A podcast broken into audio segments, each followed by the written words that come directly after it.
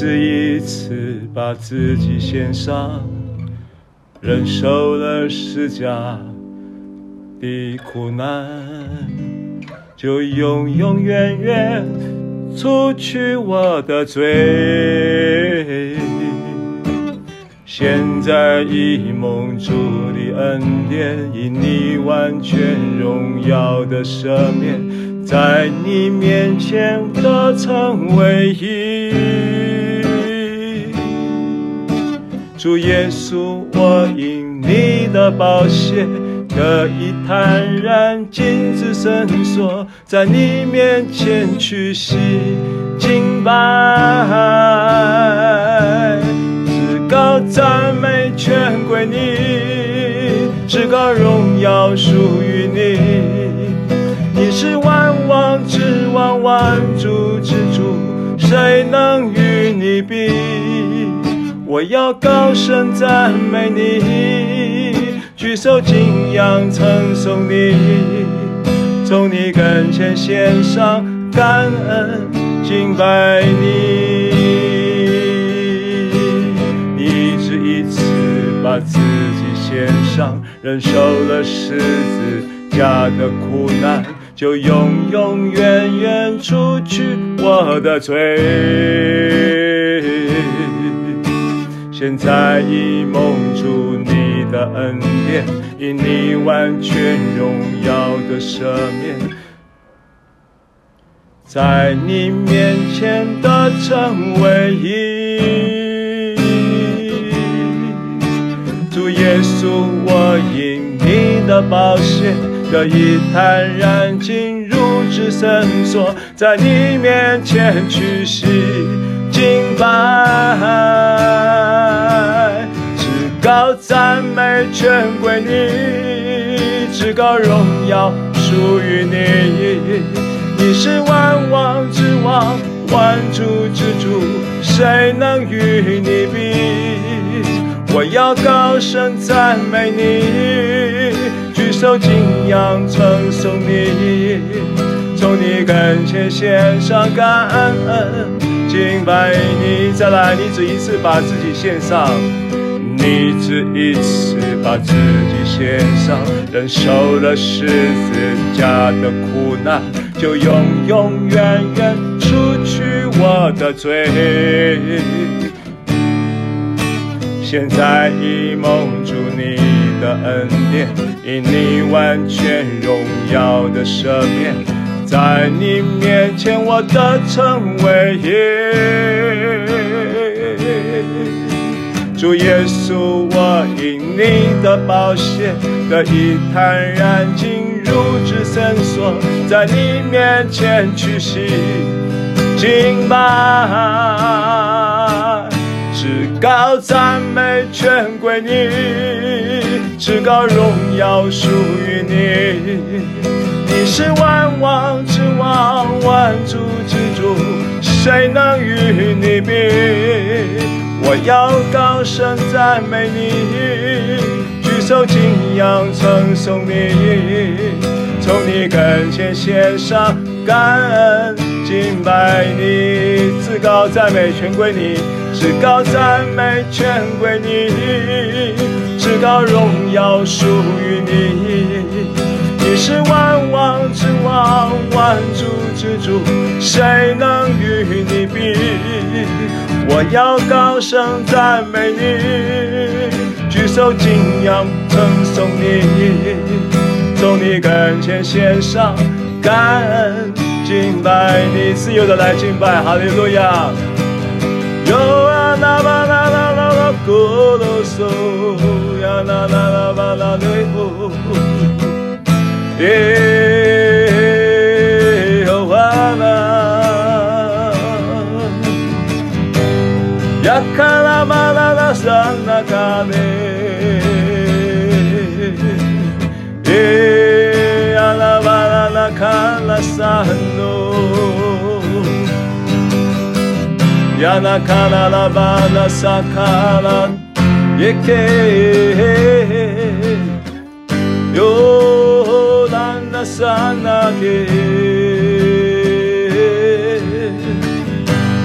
呀卡巴拉拉巴拉沙那克那尼沙那卡那尼。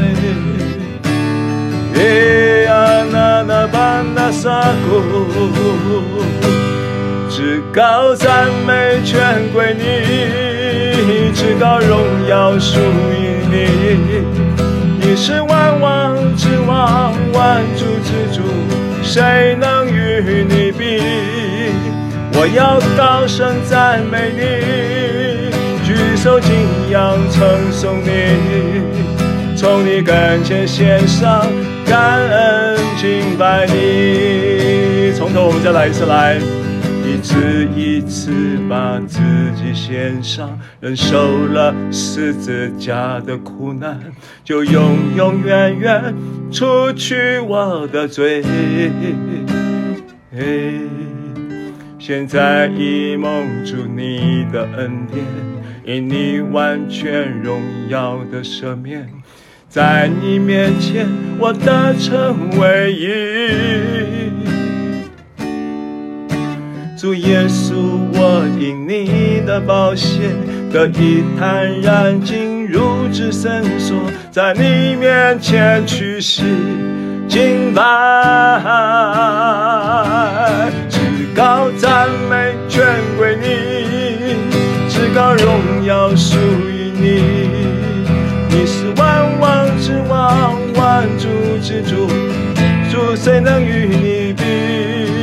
我要高声赞美你，举手敬仰称颂你，跟你跟前献上感恩敬拜你，从你跟前献上感恩敬拜你。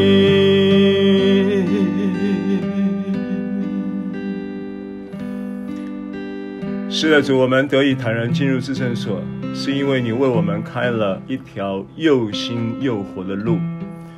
这条路是因为那个幔子裂开了，那个幔子就是你的身体。所以，当你身体裂开，裂开成为一个我们可以进到神面前的一个活的通路。而这条路不仅仅是一个路径，这条路也成为一个关系。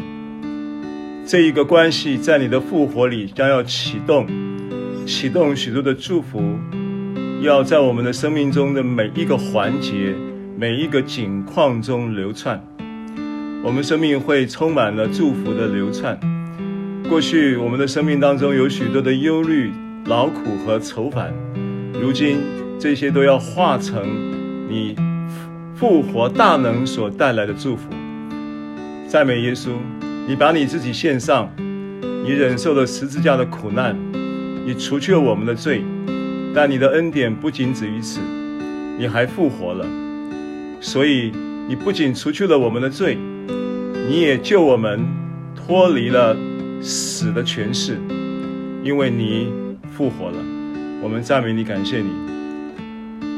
而你这一位尊天呃尊荣升天的大祭司。你与我们一样，在身体里复活，意味着你也跟我们一样，曾有血肉之体，只是你没有犯罪，所以你在你的肉体完美的人性当中，活出了一个在恩典中的典范，成为我们可以活的方式，成为我们可以活出的标的，成为我们能够。成为这一条又新又活的路，恩典的路，艺人的路，之所以可以越照越明，直到日午，之所以可以恩上加恩的宣告，都是基于你已经成就的一切的工作。早晨，我们借着这首诗歌，我们来思想你的恩典的同时，你也要继续的运行你真理的灵，在我们的每一个弟兄姐妹的心中，也运行在孩子的口中。说出真理的话，并且按着正义分解真理的道，与我们众人同在，垂听我们同心敬拜、歌唱和祷告，奉耶稣基督的名，阿门，哈利路亚。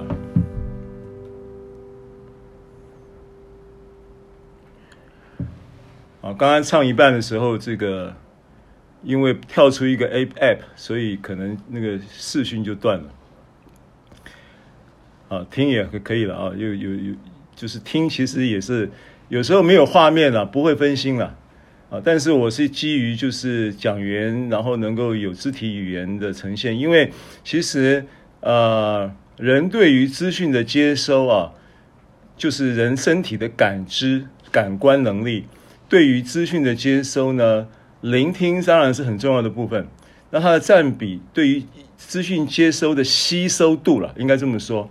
吸收度的占比，大概呃最高的其实是视觉，呃视觉的占比，所以呃我们为什么会需要，就是要同工们呢？大家在这个疫情期间呢，都呃花了很多的心思，并且都是自学啊。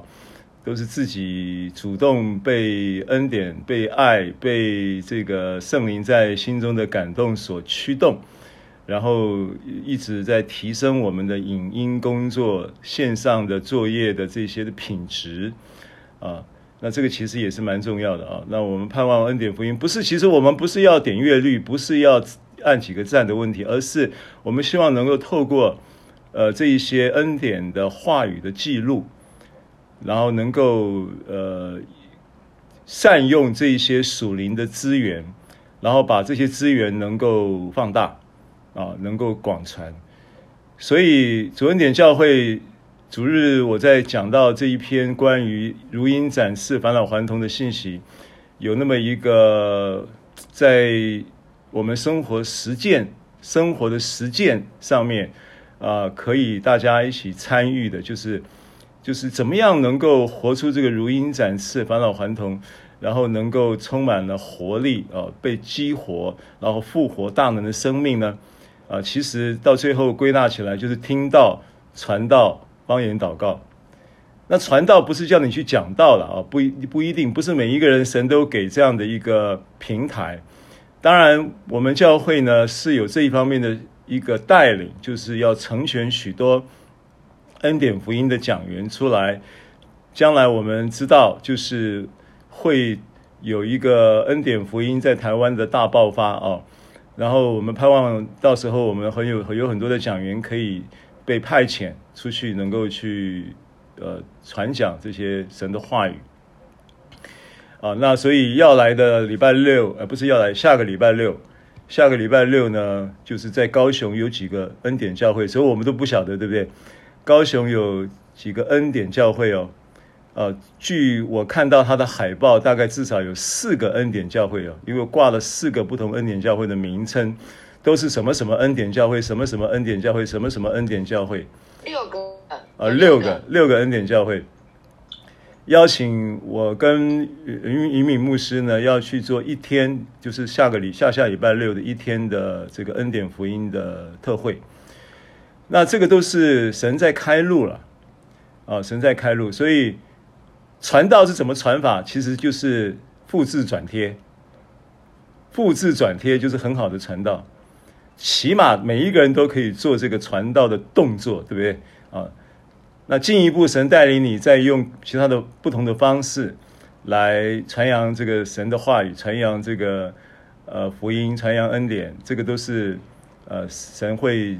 圣灵会大大的运行在我们当中的啊，好，所以这个开头就是开场白。那有很多每一次上线的时候，我都发现有一些新面孔，或者是老面孔、新朋友，就老朋友、新面孔。今天我们要欢迎胡姐啊，胡姐还在线上吗？胡姐是不是那个 Jessica 那个？是的，是的。哦，Jessica 就胡姐啊，胡姐还在现场，我们欢迎胡姐啊。胡姐是我们感谢牧师，感谢师母。胡姐是我们二，胡姐是我们将近二十年的老老朋友啊。赶路的雁刚开始创办的时候呢，是没人知道赶路的雁是干啥的。很多人看到那个我们做的路标，都说你这个是候鸟协会吗？那那个时候我们在山上，我们开了一个，为了就是因为。破产夫妻嘛，跑路夫妻嘛，然后做施工也没钱嘛，然后我们就有人建议，就是那个地方，你现在看到我的这个 room 背后的背景，就是我们赶路的雁那个时候从我们的施工现场拍出去的一个照片，这是实景啊，啊，然后我先闪开一下，让你看一下，啊，这个就是呃，那当当年呢？挡到啊？没看清楚啊？没关系了，这个我我等一下再传照片再。挡到还是没看清楚？啊？什么意思？我要走开是不是. OK 吗？哎，这个照片是实景照片呢、啊，实景这不，这个不是网络 download 的，这是我们的实景的照片的，就是从我们家门口拍出去的。当年赶路的燕的事工的发源地啊。那前就是刚开始的时候，神都派遣很多很多的弟兄姐妹来支持我们，来祝福我们。呃，大概呃前前三年是蛮辛苦的。那这个胡姐呢是。开支票到我们那里祝福我们的前十名了，前十名的，呃，我没有具体的记是第几名，但我我们非常纪念胡姐对我们的支持啊，感谢神。好，那我们开始今天的信息。那请大家拿起你手中的圣经来跟我宣告说，这是我的圣经。圣经说我是什么人，我就是什么人。圣经说我拥有什么，我就拥有什么。圣经说：“我能做到的事，我都能够做到。今天我将被神的话教导，我的魂正警醒着，我的心正接受着，我的生命正不断的在更新。我再也不一样了。奉耶稣基督的名，阿门。好，我们继续今天罗马书的信息。”那我常常跟弟兄姐妹分享，就是说，有时候我们碰到一些，呃，就是非常熟悉的经文的时候，我会格外的渴望圣灵给给我们在这个特别熟悉的经文当中有新的启示。那偶尔你会也会碰到一些经文，就是你非常不熟悉的。罗马书九章就是非常不熟悉的一个部分，因为很少人会去细读罗马书九章。所以可能呢，我们从上一次呃跟大家分享九章一到四节，第一次录音没录到，第二次录音录起来，第三次也录到了，应该已经讲了三堂了啊，就是讲到第四一到四节。那现今天我们要讲的进度就是五到九节，这都不是我们熟悉的经文啊。那面对不熟悉的经文，就当然更要渴望圣灵启示啊。更要渴望圣灵启示，这个都是呃，反正呢，不管你是熟悉不熟悉，都需要圣灵启示了。哦，盼望就是我们在，我觉得在今年二零二一年开始，我在有一有有有有一一两有前连续大概将近一个礼拜的时间呢，在年初的时候，然后我在查读圣经，在预备信息的时候。我的心里面就很强烈的、很强烈的跟神要，今年每一篇信息都要有新的启示。每一篇呐、啊，不管是大篇小篇，所谓大篇小篇，就是有的时候讲的短一点，有时候讲的长一点，有时候是主日的，呃，这个信息花的比较多的时间，因为主日信息跟我们现在在进行的这个线上教导的信息，其实它有一些性质上的差别。那这个差别呢？简单的说，不是因为对象，而是因为这一个恩高的差别，它是有恩高差别的啊！我也不知道为什么。你我相信你会有同样的经验，就是当你在面对某一些弟兄姐妹的时候，他会有一个特殊的恩高运行。那当你在面对完全陌生啊，完全就是譬如说，我们到到中国大陆去。去短宣啊，去服侍啊，那又是另外一种不同的恩高在运行。所以我觉得圣灵他是全方位的啊，他会知道每一个环节跟每一个呃我们在服侍的景况、听者、受者的需要。好，那所以在感动圣经学院的这一堂的礼拜二早上，我个人这么多年啊，已经持续了。从开始的时候到现在，持续了将近十有十八年的呃的圣经的教导。那这些教导都一直在领受，也在享受圣灵的启示啊。那今年就特别强烈了啊，就是一直呃有这么一个感动，圣灵也一直在呃这个感动当中呢印证啊，这个是神的确要祝福我个人，也要透过我个人祝福大家的。好，那九章是一段我们不熟悉的经文。今天的这个进度是，我会跟大家分享的是九章的五到九节。那这五到九节呢，呃，这个今天课程的主题叫做“凭应许生的才是后裔”，凭应许生的才是后裔。那么经文呢，我就先把它读一下啊，《罗马书》五九章五到九节。列祖就是他们的祖宗，按肉体说，基督也是从他们出来的。他是在万有之上，永远可称颂的神。阿门。这不是说神的话落了空，因为从以色列生的不都是以色列人，也不因为是亚伯拉罕的后裔就都做他的儿女，唯独从以撒生的才要称为你的后裔。这就是说，肉身所生的儿女不是神的儿女，唯独那应许的儿女才算是后裔。因为所应许的话是这样说：到明年这时候，我要来，撒拉必生一个儿子。好，那。这段圣经不仅仅是我们不熟悉的，大家都不熟、不太熟悉的，也不太留意的。呃，在圣经就是呃新约圣经里面提到这件事情，一般说来，保罗的书信呢，在呃新约里面呢，至少除了希伯来书不是那么确定以外，至少有十三封书信呢是保罗确定是他写的。而这十三封书信里面呢，多多少少呢，一个基要真理呢，它都会重复性的在不同的角度，或者是不同的书信里面，不同的受众跟环境的前提之下，仍然会有一些重复性的教导。但这段圣经呢的教导，重复性却非常少，啊，并且你也没有看到其他的书信作者。就是彼得啦、约翰啦，哦，或者雅各啦，或者是其他的新约的书信作者，他们有提到一样的这样的信息。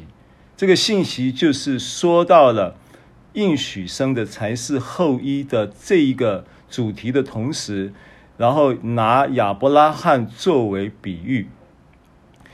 那其他的作者没有，只有保罗有。第二个。保罗也在其他书信当中几乎没有重复。唯一如果要查读这一段圣经，你要搞清楚的话，你必须得要看的就是加拉太书第四章，有一段可以说是比较深刻的在描述这件事情，在教导这件事情，就是关于我刚刚讲到关于凭着应许生的才是后裔的这个主题。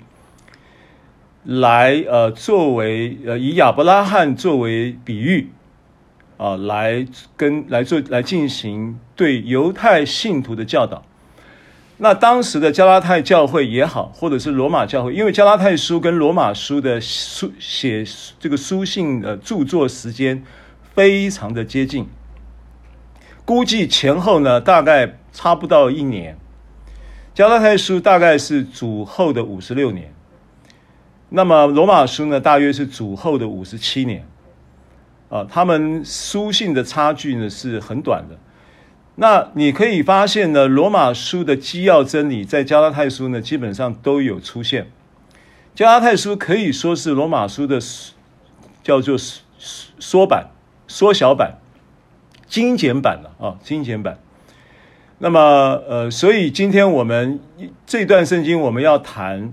我们要分享的时候，我们一定会查，就是查去查读加拉太书四章这同段圣经的这个比喻。那在还没有呃查读这进入这个经文的本身的时候，我要先做一个算是题外的一个注解说明，那跟我们的信息是有关系的啊，但是表面上看起来好像是没关系的，但是它其实很重要。这个观点是什么呢？这一个这一个必须要外挂的这一个这一个信息的观点，就是关于肉体跟身体的差别。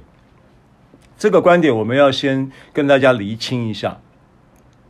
在新约圣经里面呢，有两个翻译和合本圣经翻译的词，就是有这个所谓的肉体这样的一个词，也有一个身体的这样的一个词。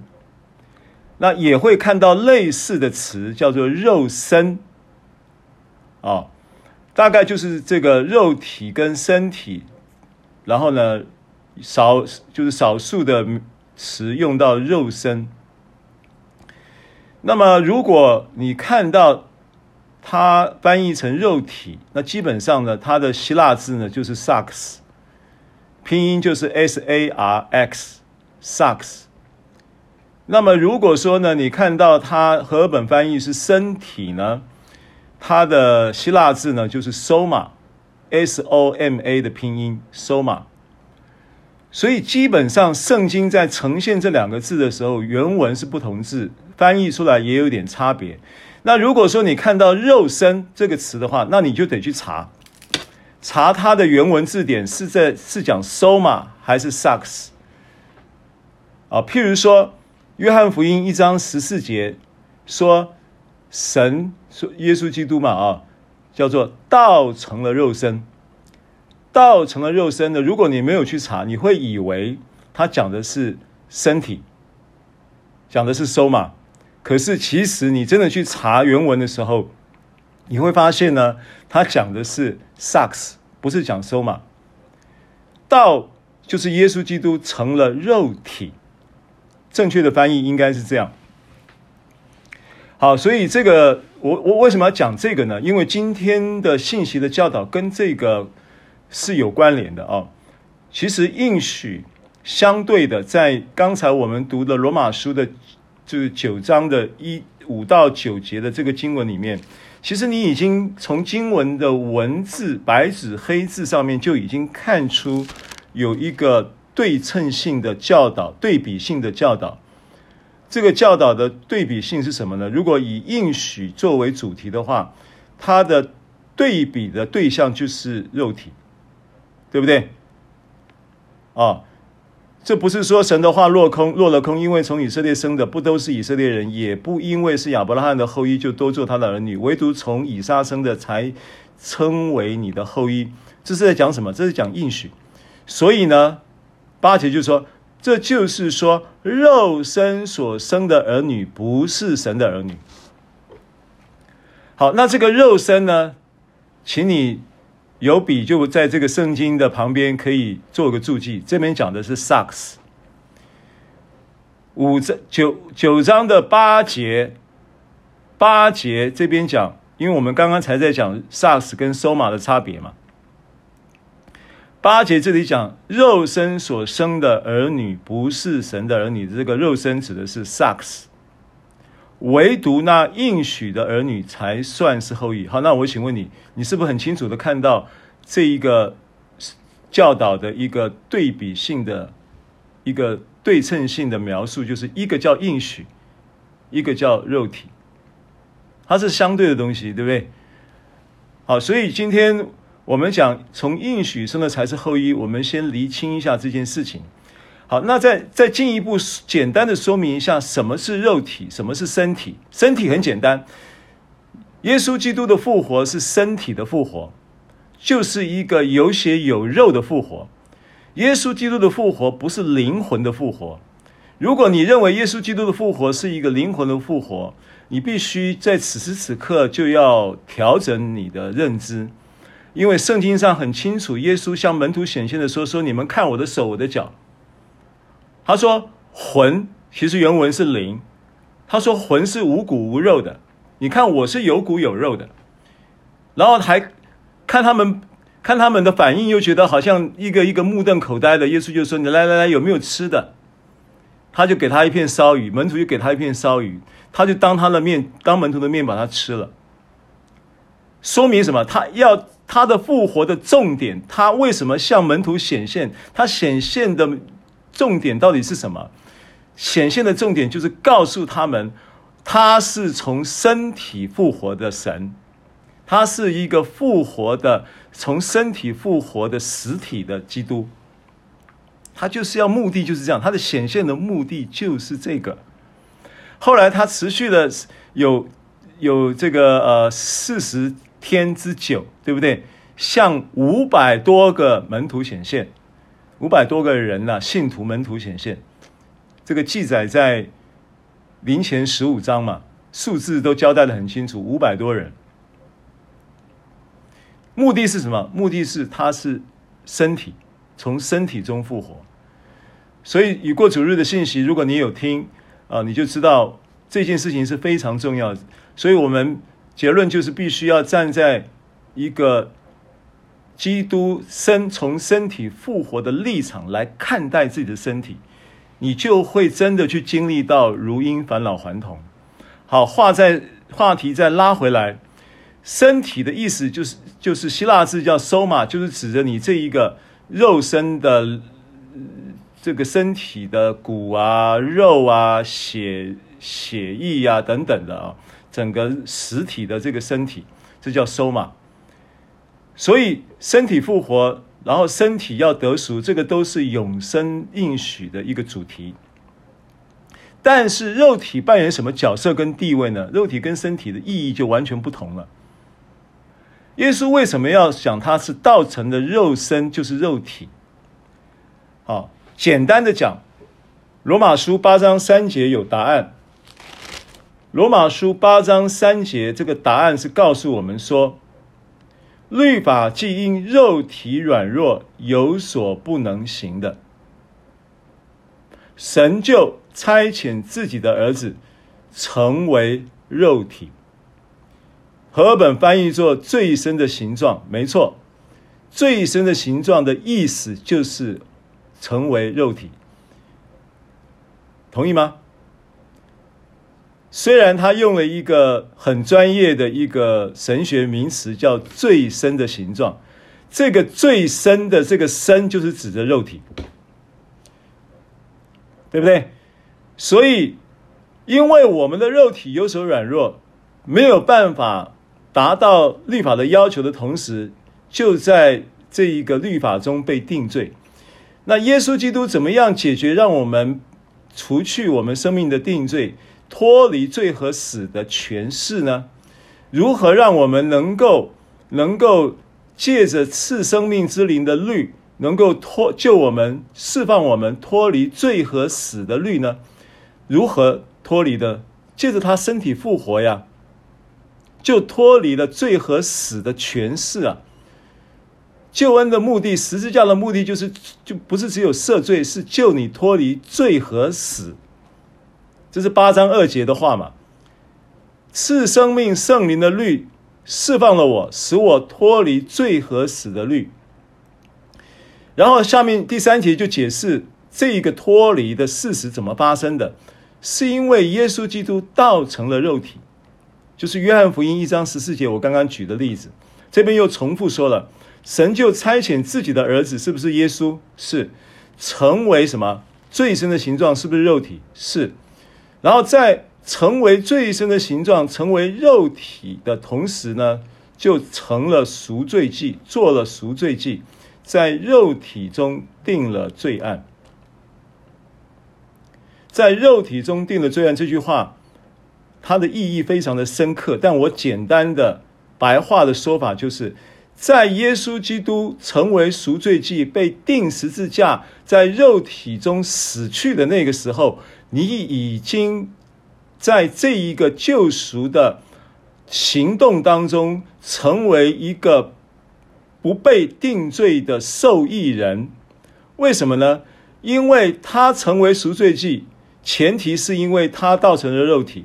而这个肉体又是一个无罪的肉体，以至于它成为这个祭物的同时，就产生了一个使你从罪和始终得到释放的依据，而且这个依据是合法的，是律法之下的一个定规。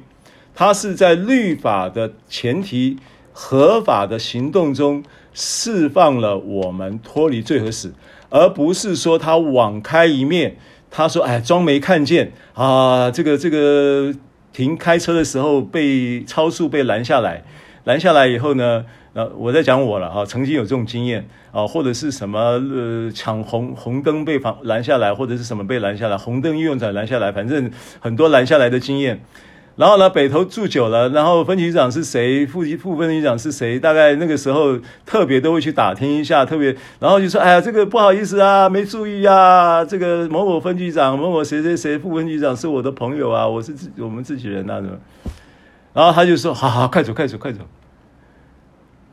神不是这样的，神不是这样网开一面，装没看见，赦免你的。他是完全按照律法的条件，将他的儿子做了赎罪祭，而且他是在无罪身的形状，但是又是一个无罪的、一个一个无瑕疵的一个肉身的祭物的情况之下，在肉体中定的罪案。所以从这个前提，白话的在跟你。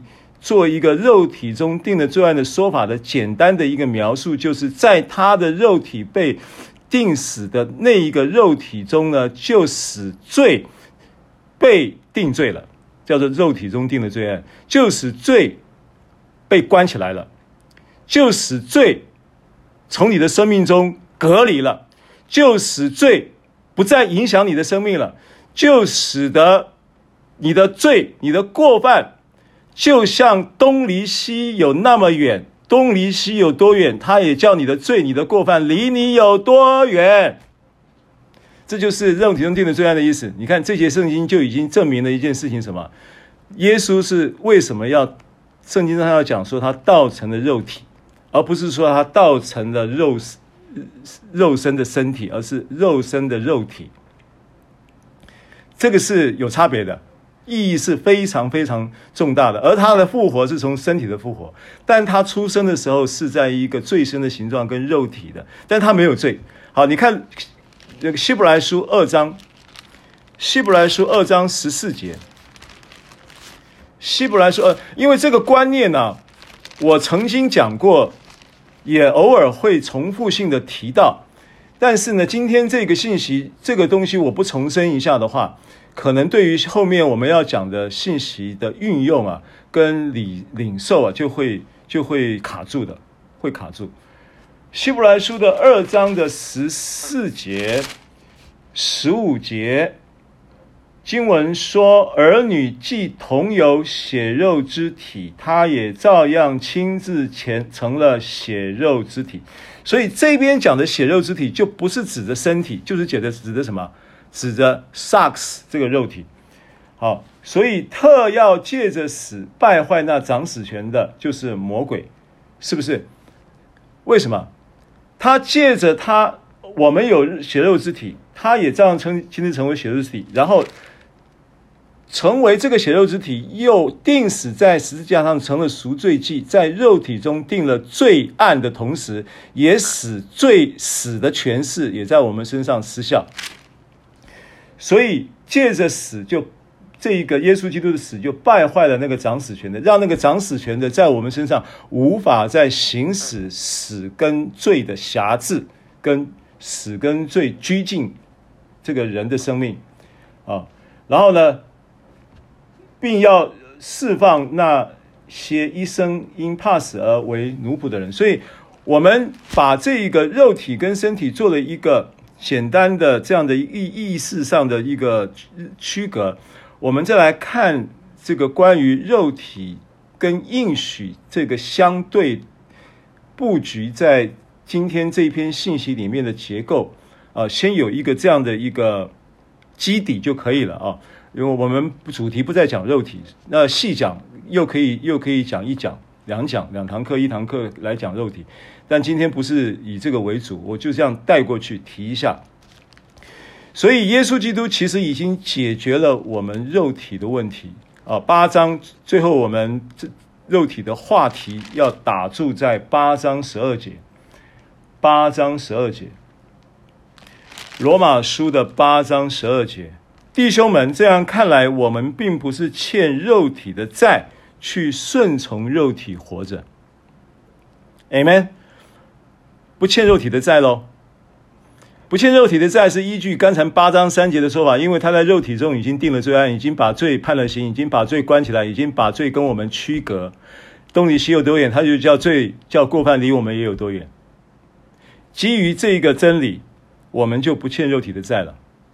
你不要再告诉你自己说：“啊，我这个人还是有个肉体的关系啊，所以我就会啊，这个耍偶尔就是耍一下肉体。”不不不不，他你已经不欠他的债，你的你必须要明白这个真理，这个真理就使你从肉体中得到自由。好，所以这个是关于这个部分了哈，不能再讲下去了啊，这没完没了，就是就此打住啊，有个概念就可以了。肉体跟身体是不同的，肉体的意义。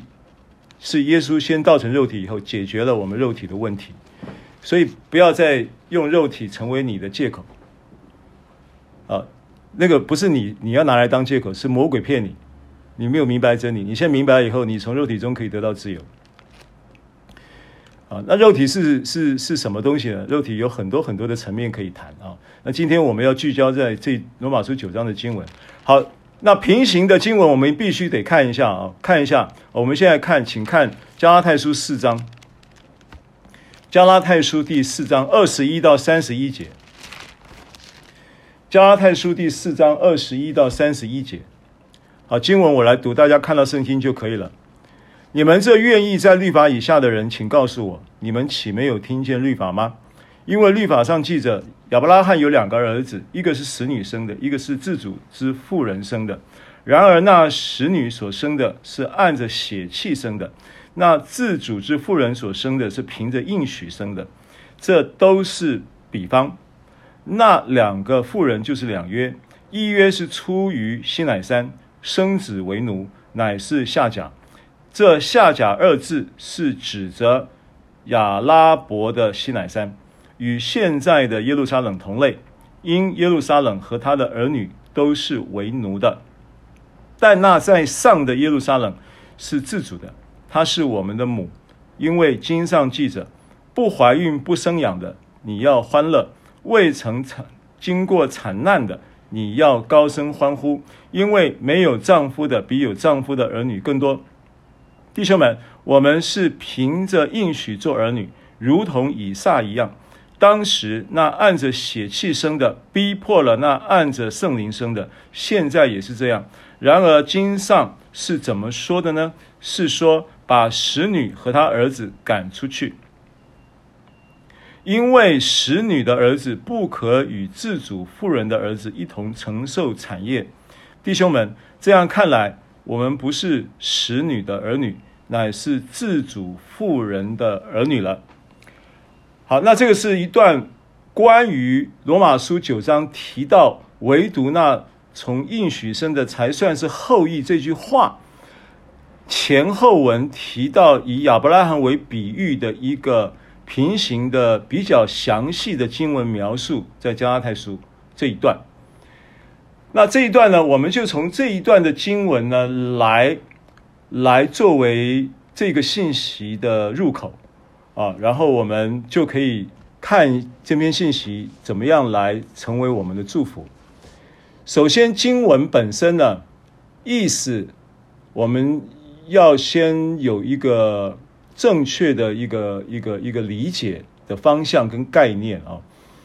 呃，第一个就是，呃，你会发现呢，二十一节、二十二节呢，你会觉得有问题，对不对？因为加拉太书一样，它是在像什么呢？像一个呃，虽然加拉太教会呢，它是一个外邦教会，但是它跟罗马教会呢，其实是很类似的结构。它一样有犹太信徒，啊、也也就是犹太信徒也占了相当的比例，也有非犹太信徒，这是这是一个情况。那所以加拉太书呢，如果你三从一二三章你这样看下来，你会发现它就是算是一卷比较特别针对犹太信徒又回去守律法的一段比较口吻比较强烈的一一卷书信的教导，教导他们要脱离律法。所以呢，这个前提延伸到四章这个段落的时候呢，他无所不用其极的在教导他们的时候，就想出了这样的一段话，作为教导的比喻，希望能够端正他们对于恩典的福音的神学有一个正确的认识，不要再回去守律法。那为什么他要回去守律法？他其实也有其有不得已的苦衷。因为犹太人在那样的一个环境里面，犹太人在那样的一个环境里面，他就呃，就变成是说呃，有这个有这个所谓的从犹太的传统律法的宗教，然后又跑去信耶稣，当中产生一些在生活或者是当时的政治的环境啊、呃，宗教的氛围。跟了他都是从犹太教出生的这一些的亲族家属，都变成是不同调了。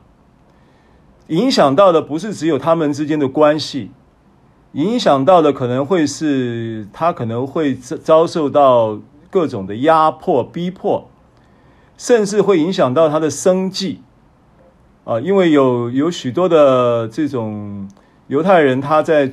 生活的需要，他的工作，他的生意，可能都是亲族啊、亲属参与，或者是要要他们支持的。所以本来你这个卖车的，他不给你买车了，这都会影响的。所以他们就把耶稣基督的信仰，就有了一个有一个自我的一种叫做权宜之计的定位。什么意思呢？就是律法照守。然后呢，律原来的既有的律法的礼仪结构这些东西都不动，我只是把耶稣就是弥赛亚这件事情确认，所以我整个犹太信犹太宗教的信仰都结构没有变，只是多了一样叫做耶稣就是我那要来的弥赛亚，弥赛亚已经来了，就把这件事情呢纳入他的教义认知，他就认为这就叫基督教，所以他在恩律混杂。既然是弥赛亚，他就是王，就是主，就不应该是你是王，因为肉体在讲的就是你要当王嘛。恩典在讲的就是与耶稣基督一同在基在生命中做王嘛，不是你自己当王嘛，是借着耶稣基督做王嘛，借着就是义，借着恩恩典，借着义做王嘛。那个义就是从神的义到基督耶稣的义，到你成为神的义嘛。那个义有三个层面嘛，公义啊，新约的公义，你看到义的时候，你要想到三件事。这个层次就是第一个，神是基于他是父亲，所以他会有一个对我们应有的对待，那叫做神的义。第二个，他的对待就是使他的儿子成为我们的义。第三个，我们就因为神的义也成，也因为神的儿子成为我们的义，我们就在他里面成为神的义。我们的义人的身份是这样来的，不是天上掉下来而已，是。虽然它是个礼物，但是是一个成本非常高的礼物，是一个非常非常厚重的礼物，对不对？不要钱，但是无价。啊，了解吗？啊，所以在这样的情况之下呢，保罗就要想办法去教他教导他们。所以保罗想出了这个办法教导他们。那这个办法呢，你我会看了会看了有一点，我是原来我在看这个经文，我是看不太懂，为什么呢？对，你是向着在律法以下的人说话，就是仍然要信了耶稣，仍然在守律法的人说话，没错。所以你们这愿意在律法以下的人，请告诉我，告诉我什么？你们岂没有听见律法吗？你们岂没有真的去了解律法吗？听见的意思，没有真的了解律法吗？你如果真的了解律法，我可以告诉你，有一件事情，就是亚伯拉罕。当然，第一个二十二节讲的，因为律法上记着，律法上这三个字是翻译的人加进去的，原文没有律法上这三个字，所以原文应该怎么说呢？原文应该就是讲说，因为记者，因为记者，也许你可以把它理解成为，因为书上律法书上记者。可以这样子理解，所以他翻译的人把它就是因为这样理解的缘故，所以把它翻译成因为律法上记着。但是你也可以把它翻译成因为记者，没有讲律法上记着哦，因为记者，因为记者也可以意味着什么呢？因为你的记忆中就有这么一回事。有谁不记得亚伯拉罕？我请问你，犹太人哪一个人会忘记亚伯拉罕？不会忘记嘛？不可能忘记嘛？亚伯拉罕就是他们代表他们这个种族的第一人嘛，就是列祖的第一人嘛，他怎么可能忘记亚伯拉罕呢？所以，因为记着意思，你的心里面都记着亚伯拉罕吗？都知道亚伯拉罕这个人吗？你们都很熟悉他，对不对？好，他是不是有两个儿子？保罗在教他们。好，所以如果你讲律法上记着亚伯拉罕有两个儿子，这句话其实是不通的。为什么？因为亚伯拉罕时代还没有律法，亚伯拉罕找律法颁布的时间早了四五百年，对不对？因为亚伯拉罕生以撒，以撒生雅各，雅各在约约瑟做了埃及王宰宰相的时候才进到埃及，希伯来人是那个时候才进到埃及，因为。埃及之外，就是全地有饥荒。埃及有埃及，因为约瑟的缘故，埃及有存粮嘛，对不对？法老王做梦嘛，七个瘦牛，七头肥牛的梦嘛，结果就帮他解梦以后，他就知道说我要储粮嘛，因为会有饥荒嘛。结果结果那个时候，一个饥荒，一个宰相跟他的原始失散多年的家人碰面，就是雅。雅各一家跟他的儿子就跟就跟这个约瑟相认嘛，对不对？这故事的你都知道，所以按照这个故事推算这个结构，他们进了埃及到出埃及中间隔隔多久？四百年。进埃及到出埃及隔四百年。那进埃及之前，亚伯拉罕呢又跟雅各隔了，就算一百五十年、两百年好了，隔了两一一一，就算两百年好了，好算一点。也不过就是五六百年的时间，意思就是说，早在律法颁布的前五六百年，亚伯拉罕就已经存在，对不对？所以为什么会讲律律法上记着亚伯拉罕有两个儿子呢？这肯定这个话在字义上就矛盾的。所以呢，我认为翻译的人不应该把“律法上记着”这三个字翻上去，应该是因为你们都记得亚伯拉罕有两个儿子，你们都知道他有两个儿子，他在讲关于这件事情的比喻。好，那讲这个比喻有什么意思呢？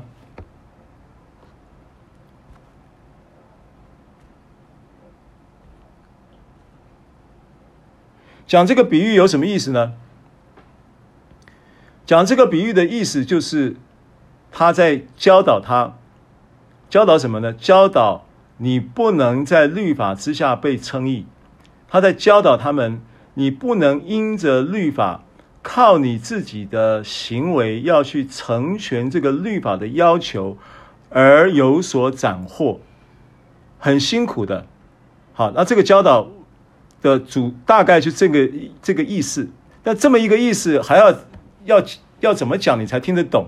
保罗已经可能已经该有的讲法都已经讲到了，都已经想到了。最后最后就是就是点出了这么一个他们所熟悉的亚伯拉罕这么一个重要的人物，他遇见的人生一个重大的关键事件，然后又产生了重大的人生的转折的同时，然后又带进了他家族这种各种。这个失和，然后争风吃吃醋，然后呢，大的欺负小的，然后呢，这个各种这种家庭的难处，其实我相信亚伯拉罕那段日子是过得很痛苦的。我指的是生以撒之前，先找夏甲生了以实玛利，然后以实玛利生出来之后呢，又呃，其实其实还没有生出来，夏甲怀孕的时候就已经看不起莎拉了。莎拉虽然是他的祖母，但是因为不能生小孩，夏甲呢是他的使女里面呢，可能是最聪明的，可能是最，因为夏甲是埃及人嘛，可能也许受过教育，对不对？也许呃聪明，特别聪明，也许年轻，也许精神活力身体又特别健康。甚至也许她又是使女中最美丽的，等等，啊，你知道现在不是有一种行业叫代理孕母吗？代理孕母，代理孕母，你要知道这些很多她生不出孩子，她的女性的这个子宫是不够，可能是没有子宫已就是有问题的，或者是不够健康，然后她就生不出来，她就必须要借人家的子宫，用的还是自己就是爸爸妈妈的精子跟卵子，只是用那个借用那个子宫啊，代理孕母。那你知道代理孕母她？这个要去找，要去健康检查，要去挑，然后要去健，要要要是年轻健康有体力，然后又没有疾病，然后又又美丽，那这个这个是他们当然希望一个代理孕母是这样子，能够有百分之百的成功率嘛，对不对？好，那我举这个例子，意思就是当时夏甲也许就具备这样的条件，那再加上一怀孕了，哇，这个这个东西就出来了。那个代表什么呢？代表肉体的、肉体的血气的特征呐、啊，就出来了。什么东西？骄傲就出来了。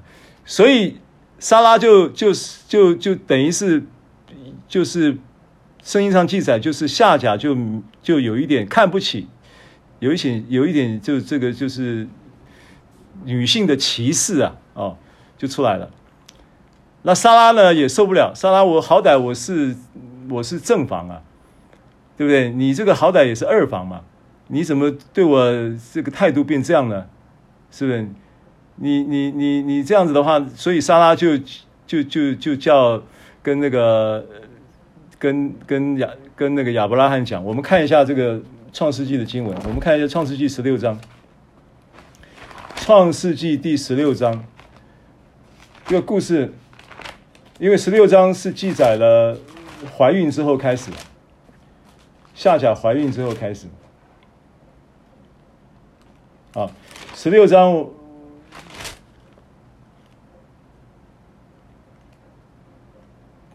从第一节开始，我来读啊。亚伯兰的亚伯兰的妻子撒莱不能不给他生儿女。撒莱有一个使女名叫夏甲，是埃及人。撒莱对亚伯兰说。耶和华使我不能生育，求你和我的使女同房。所以你看，这个沙来讲话也是赖给耶和华。神已经早就应许他要他要给他生孩子，他等不及。什么耶和华不可能给他生育？他早就已经应许他了，对不对？亚亚伯兰什么时候得到？什么时候得到应许？十五章就得到应许，这边是十六章。他没相信这件事情。到十七章又显现一次，说明年这个时候就要生一个了，就是二十五生孩子的二十五年前就已经先应许了，然后生孩子的到了第二十四年的时候，他憋不住了，晚节不保了，啊，然后就等不及了，就就就说耶和华使我不能生育，求你和我的使女同房，或者我可以因他得孩子。亚伯兰听从撒莱的话，于是亚伯兰的妻子撒莱将使女埃及人夏甲给了丈夫为妻。那时亚伯兰在迦南已经住了十年。亚伯兰与夏甲同房，夏甲就怀了孕。他见自己有孕，就小看他的祖母，有没有？歧视了，歧视，小看就歧视的意思嘛。小看他的祖母，就小看撒莱。撒莱有没有感觉？撒莱当然有感觉啊，是就是肉体在下甲的心中启动了，然后从肉身生的就是肉身，所以这个肉体就启动了沙来的肉体，然后沙来就对第五节，沙来就对亚伯兰说：“我因你受屈，我将我的使女放在你怀中，她见自己有了孕，就小看我。”愿耶和华在你我中间判断，要不然就对撒莱说：“使女在你手下，你可以随意待她。”就撒莱怎么样？撒莱就苦待她。我哪里那么好欺负啊？是不是？我好歹 我是个正房，我是个祖母，所以就苦待她。然后呢，然后那个夏甲就逃跑，逃跑了以后呢，跑到耶和华的使者就在旷野舒尔的路上水泉旁边遇见他，其实是知道他逃跑了，就在那边等他了。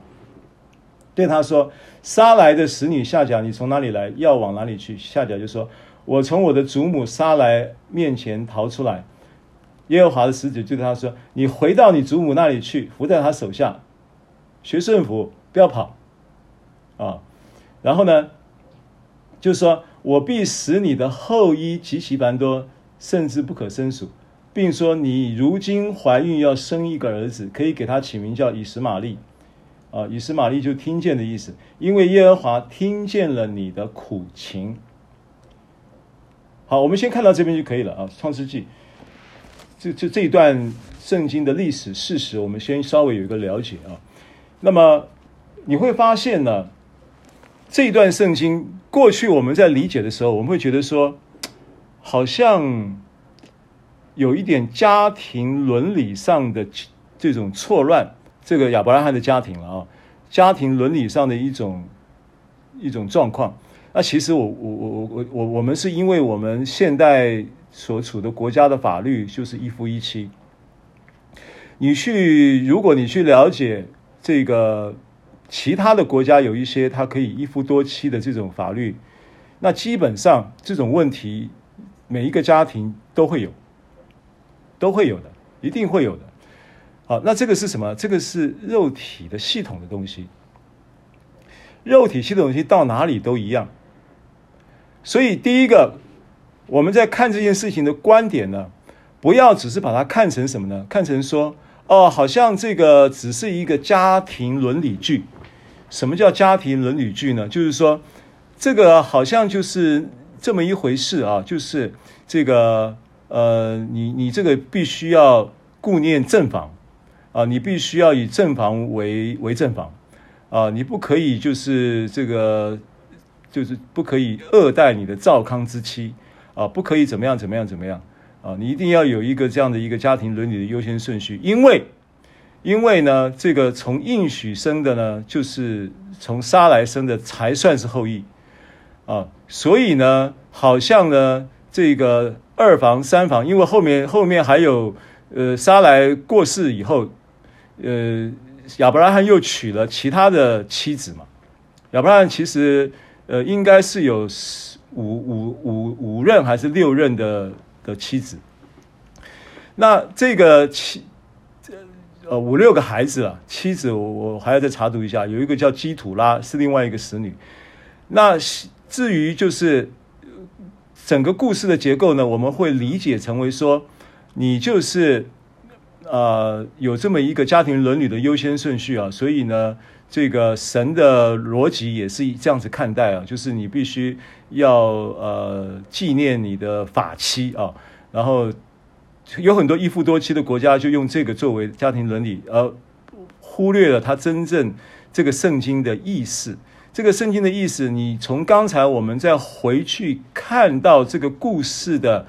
呃，发生的实地人事、实地物的时候，你会发现呢，耶和华神的使者刻意在那个舒尔的路这个路上等他，然后等到他的时候，还劝他回去，然后劝他回去的时候还怎么样？还应许他，还预言这个以实玛利要成为大国。那后来这个应许有没有应验？有应验啊！以实玛利的确成为大国啊！以实玛利光是吃那个黑金就吃不完嘛。你现在看到什么杜拜啦，什么阿拉伯联合大公国了，这全部都是以实玛利的后代啊。他们的确是成为大国嘛，对不对？的确是神没有亏待他们嘛。所以我的意思是说，似乎呢，我们刚才那个表面上对于家庭伦理优先顺序的理解，也不是这个圣经想要表达的重点。好，那到底重点是什么呢？我们回到加拉太书四章，我们继续往下看。他说：“这两个儿子呢，一个是使女生的，一个是自主之妇人生的。他说，一个就是夏甲生的，一个就是撒来生的。那这两个儿子是谁？这两个儿子一个是以实玛利，一个是以撒。那他特别讲说，这个时候是比方，所以我我我我用我用这个你们所熟悉的、你们都记得的亚伯拉罕的故事，来告诉你一件事情。告诉你什么事情呢？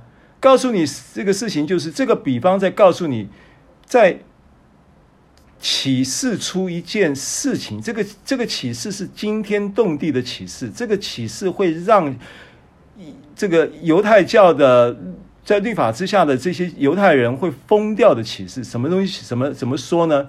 他说这两个妇人就是两约，两约是什么约？一个叫旧约，一个叫新约。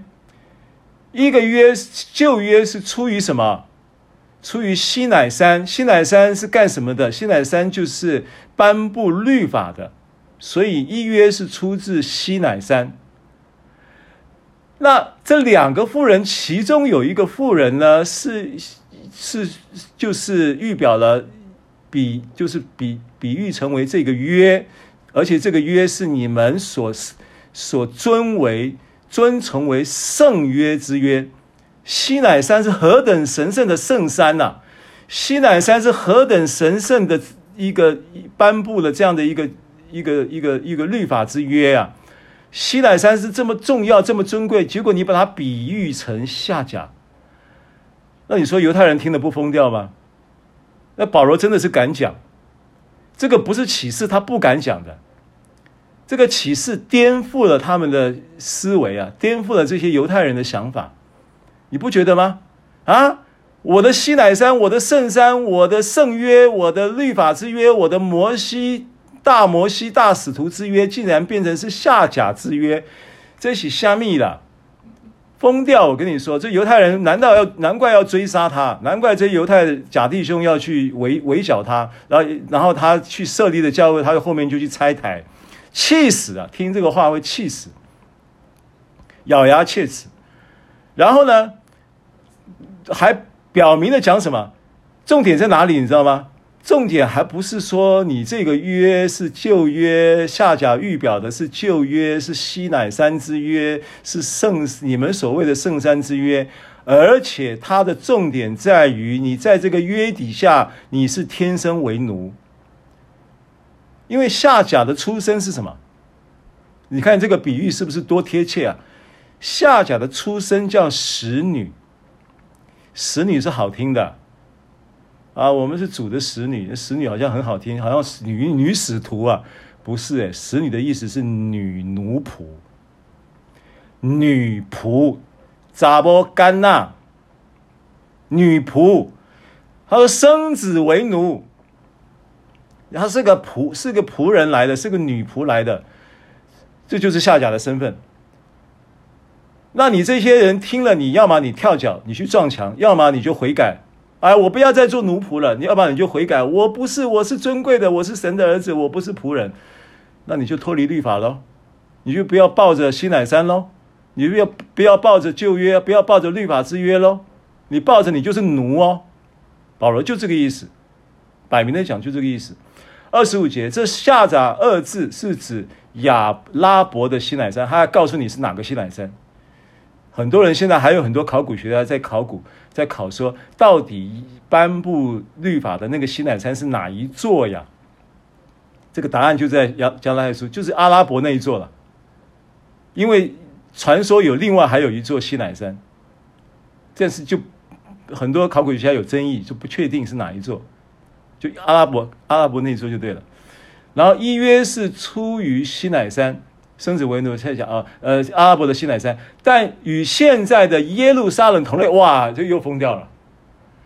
你讲说你这一个下甲，这个是西是西是这个什么西乃山，是我的圣山，是我的这个摩西之约，代表了旧约，代表了律法之约。我不要为奴，然后又这个你要为奴的情况之下，你不为奴的情况之下，你就从律法之下出来吧，你就接受这个新的约吧，不要守在那个旧约之之下，律法之下，你永远就是个奴仆。你要做儿子，不要做奴仆，因为。凭应许生的才是儿子，你你是你是你是你是到底是怎么生的？你没有搞清楚，你根本不是以实玛利的后代，你是犹太人呐、犹太人是以撒的后代，你本来就是凭应许生的，你干嘛要去为奴呢？你的血统就是为子的血统，就是为承受应许的血统。你为什么要回到去扮演以实玛利的角色呢？你为什么要把自己去缠上缠上那个以实玛利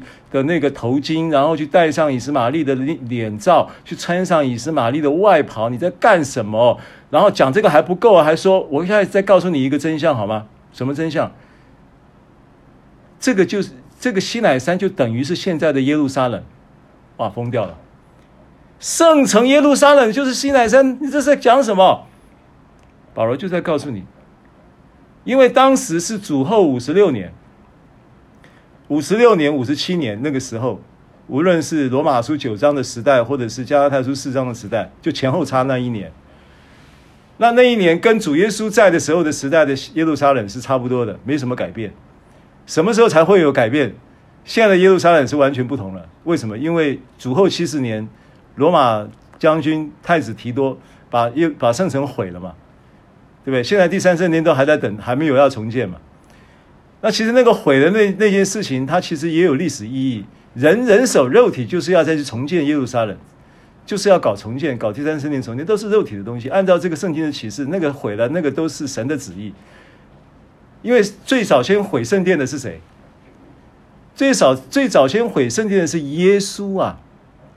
耶稣钉死十架的时候，他就说：“我三日内要重建了，殿已经重新盖好了。我三我我要拆毁了，而且三日内要重建。”记不记得耶稣讲这个预言？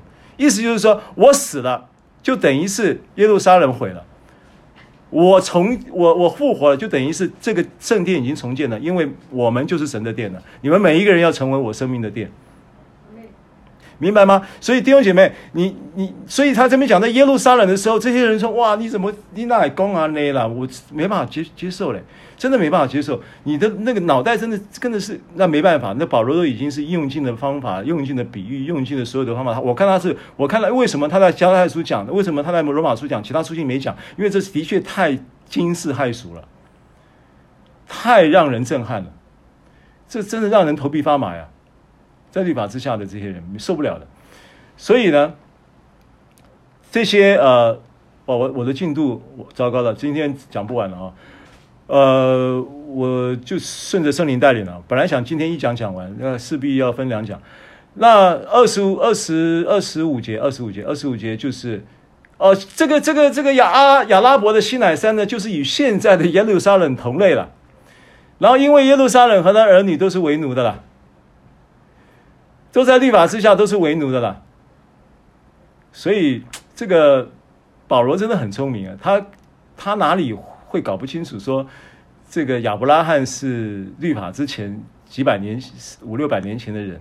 他当然知道。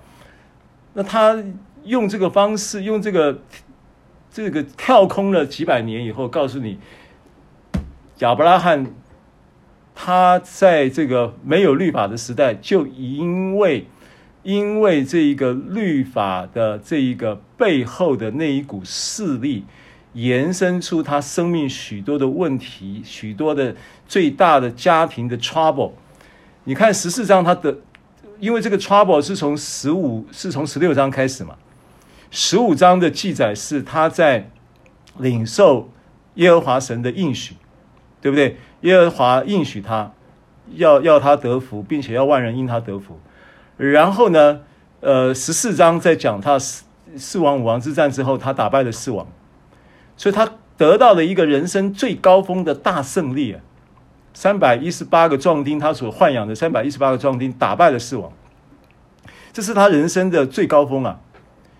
然后呢，人生的最高峰，人在最成功的时候，然后家庭失落了，家里面弄得乌烟瘴气，还不是只有夏甲跟。撒拉的撒拉之间的问题，以撒从生下来就被以实玛利欺负啊！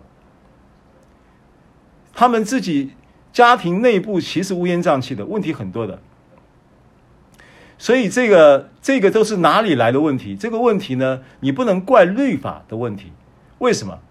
啊，这个时候我就要回到今天开始的时候跟大家分享的一个重点啊，因为这二十五节讲的说，因耶路撒冷和他儿女都是为奴的。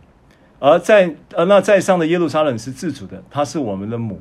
好，我们先到这一节就可以了。我要要把这一个话题再回到我们开始切入的时候，讲到肉体的问题。为什么我要这样说呢？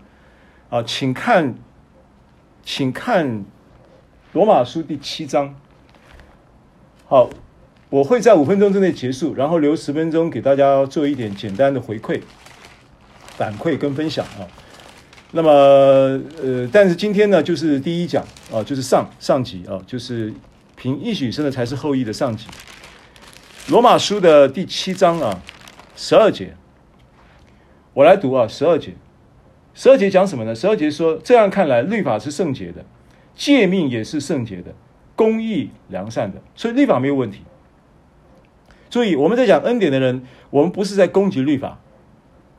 保罗在阐述恩典的时候，他也不是在讲律法没用。他说律法是公义的，是良善的，诫命也是圣洁、公义、良善的。那到底问题在哪里呢？啊，往下看。那既然如此，那良善的叫我死吗？当乎不是啊！当然不是良善，叫我死的乃是什么？乃是罪。罪借着什么？那良善的叫我死，就显出是真罪。为什么？为什么罪会借着良善的叫我死呢？往下看，看到第十十五节啊，因为我所做的我自己不知道，我所愿意做的我并不做，我所恨恶的我也我倒去做。好，再来十八节，我也知道，在我肉，在我里头，在我里头，就是在我哪里？肉体之中没有良善，在我里头，在我肉体之中没有良善，所以律法没有问题啊。问题在哪里？问题在肉体，问题在肉体。因此，立志为善由得我，只是行出来由不得我。故此，我所愿意的善，我反不做；我所不愿意的恶，我倒去做。啊，然后二十二十一节，我觉得有个律，就是我愿意为善的时候，便有恶与我同在，因为按着我里头的意思，我是喜欢神的律，但我觉得肢体中另外有一个律和我心中的律交战，把我掳去。什么律？肉体带出来的罪和死的律，对不对？哦，所以把我掳去干什么呢？叫我服从那肢体中，就是肉体中犯罪的律。好，但是这个。是一个过程，保罗在经历的过程，但是这是七章嘛，所以他最后结论，他讲说，这样看来，呃，不，呃，第七章二十五节最后讲说，感谢神，借靠着我们的主耶稣基督，就能脱离了，就能脱离那肢体中的把我掳去的那个律，就能脱离罪和死的律了。这样看来，我以内心顺服神的律，我的肉体却顺服罪的律了。那这个事情到了。罗马书八章接着就讲说，在基督耶稣里就不定罪了，是生命圣灵的律在基督耶稣里释放我，使我脱离罪和死的律了。好，这个就是保罗在解释这段圣经，就是说保罗他要怎么样让这些人放弃靠律法的行为要求而称义的这一件事情，他要让他知道说，你的肉体你是胜不过的。但基督已经胜过肉体，你也已经在基肉体，基督在最深的形状，就是肉体中定罪的罪。所以呢，他也已经，你已经接受了耶稣基督，这才是出路，这才有办法让你脱离不能成全律法之行为要求的那一个弊病跟那一个那一个桎梏，以至于你能够在基督耶稣里得到真正的自由。这是今天我就着罗马书九章这个段落的上半段跟大家的分享。以下一点时间，呃，请弟兄们先回应一下，然后开放呃两位这个姐妹们也做一点回应，我们平衡一下我们的回应内容啊。弟兄们来两位，姐妹们来两位，每一个人一分钟来开始。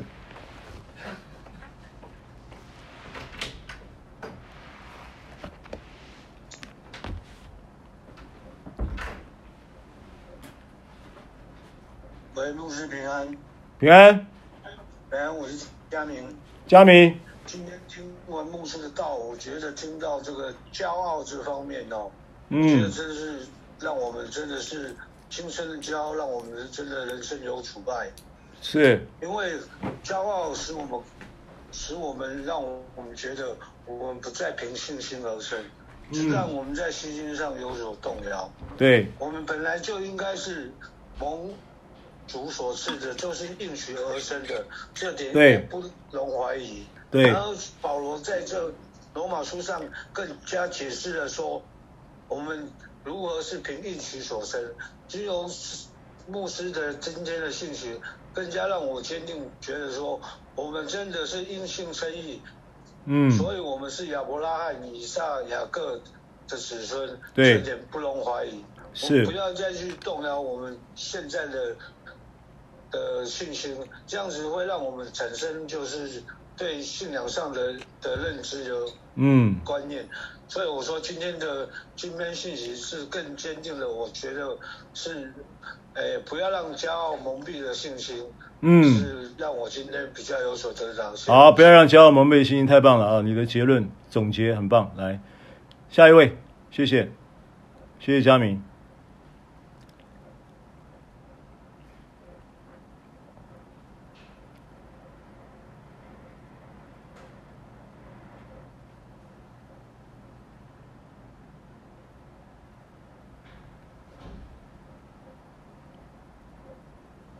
来，弟兄再来一位哦。牧师啊，好，嘉瑞，嘉瑞。以两月来看，大的要服侍小的。嗯。我认为律律法就是为了成全恩典，服务恩典。嗯。我们房子完工以后，阴架、模板模都要拆除，没有人还住在那种房子里的。嗯。嗯律法会阻碍进步。嗯，这是我今天的分享。哦，律法成为迅猛的师傅的意思啊、哦，很好，很好，尤其是，很棒。好，开放线上其他弟兄姐妹来回应一下。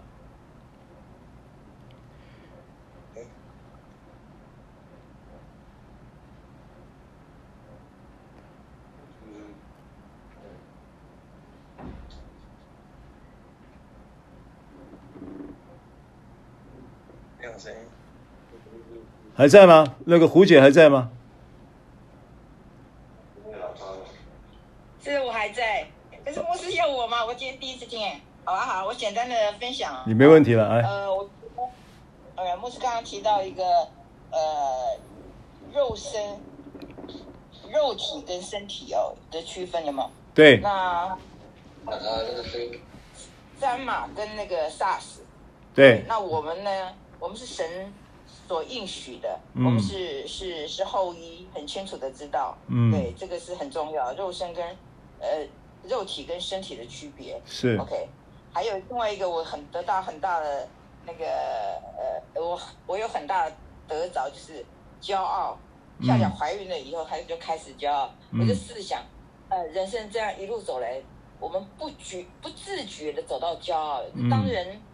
人在一个很满意自己状态的时候，就忘了神。所以我的呃，今天很大的得到就是，圣灵要常住在我的圣殿里面，我要呃得着神的应许，天天活出新的样子来。嗯，这是我很大的收获。感谢主。好，谢谢胡姐回应，谢谢谢谢谢谢。啊，所以怎么样解决骄傲的问题呢？其实不是叫你不要骄傲。或者是要告诉你要谦卑，你就能解决，不是？是你领受恩典，你越领受，你就会越谦卑，因为恩典的领经验、领受经验当中，你就会看到神不断的在供应你，是神在成就，你就会对恩典的这一个条路，就是走的会越走越愿意紧密的倚靠神，这就是谦卑。所以谦卑在恩典的论述里面，它是一个倚靠神的态度。Amen。好，下一位。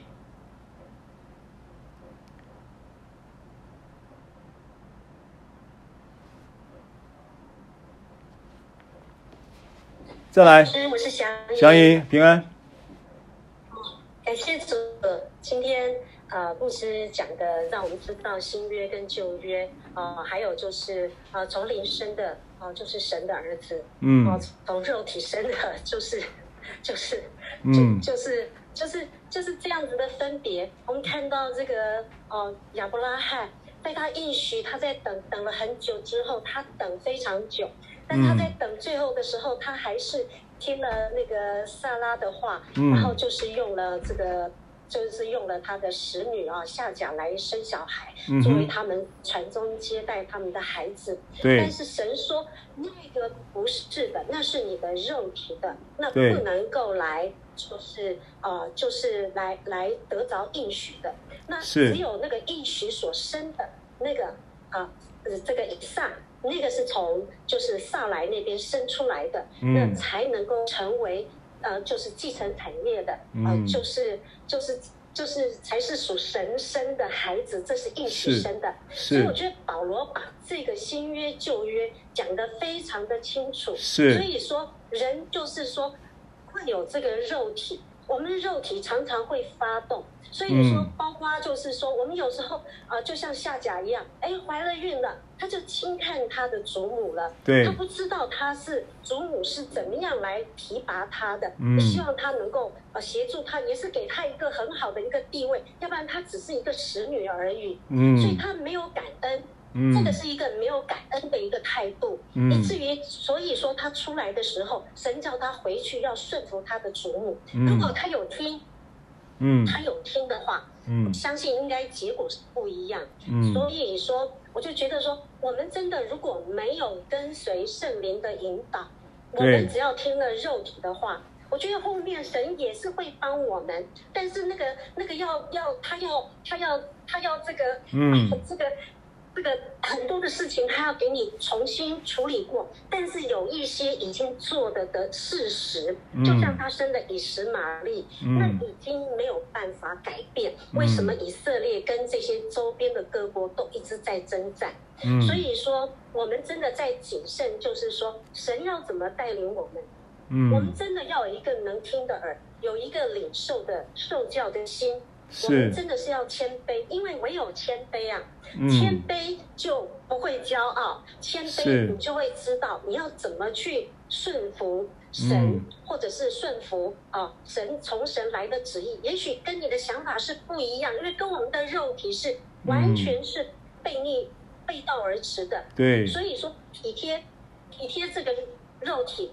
嗯，圣经上写的很明白，就是死。那体贴圣灵就是生命平安。所以，我们有没有平安，一定是最大的。第一个就是平安会引导我们的。如果没有平安，我们真的是要三思而后行。那个新约、旧约，旧约就是预表着耶稣再来，他他再来代表的这么多的人物，像大卫、啊约瑟这些，都代表着。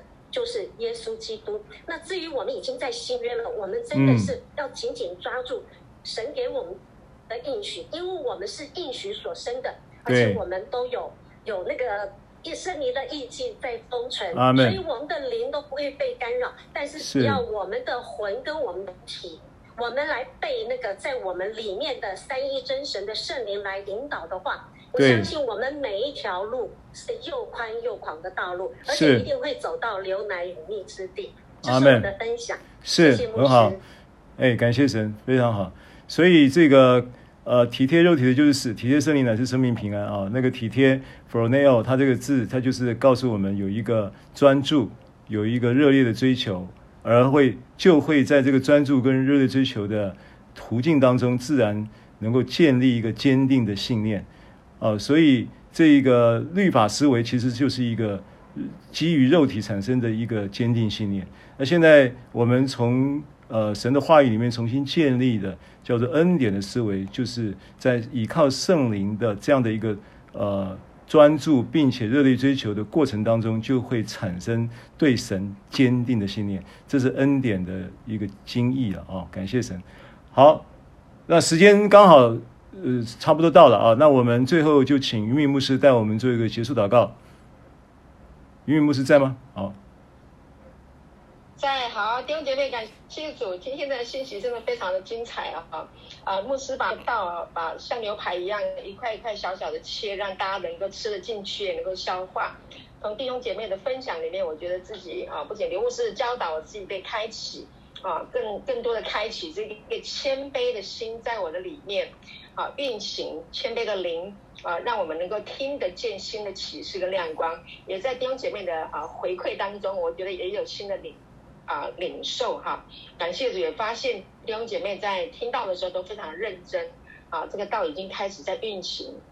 那感谢主，我要回应一下，就是牧师刚开始的时候提到啊，这个复活，耶稣已经复活了。保罗所传讲的就是这个复活的这个生命啊。罗马书第前面的一章八八章十一节啊，就是然而叫耶稣从死里复活的灵，复活的灵若住在你们心里，那叫基督耶稣从死里复活的，也必借着住在你们心里的圣灵，使你们必死的身体又活过来啊。所以圣灵会带来一个新的。一个启示跟亮光运行在我们里面，让我们的心灵活过来，来听到的时候可以领受新的。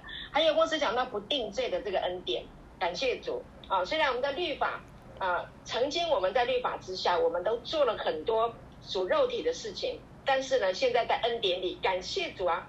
你没有肉体，你怎么会知道现在的恩典这么好？所以啊，曾经有过的在律法之下所做出来这些肉体的事情，虽然叫我们羞愧。但是我们领受不定罪、不定罪的这个恩典，啊，所以感谢主。当我们看到别人在属肉体啊行这些不好的事情的时候，啊，我们不是定罪，啊，我们是期待他的心来转向恩典。我们也用恩典来引他回到耶稣基督的里面，因为耶稣就是恩典。好，感谢主。好，我们来结束祷告。天父，我们谢谢你，透过保罗使徒给我们的教导，我们都是凭应许生的。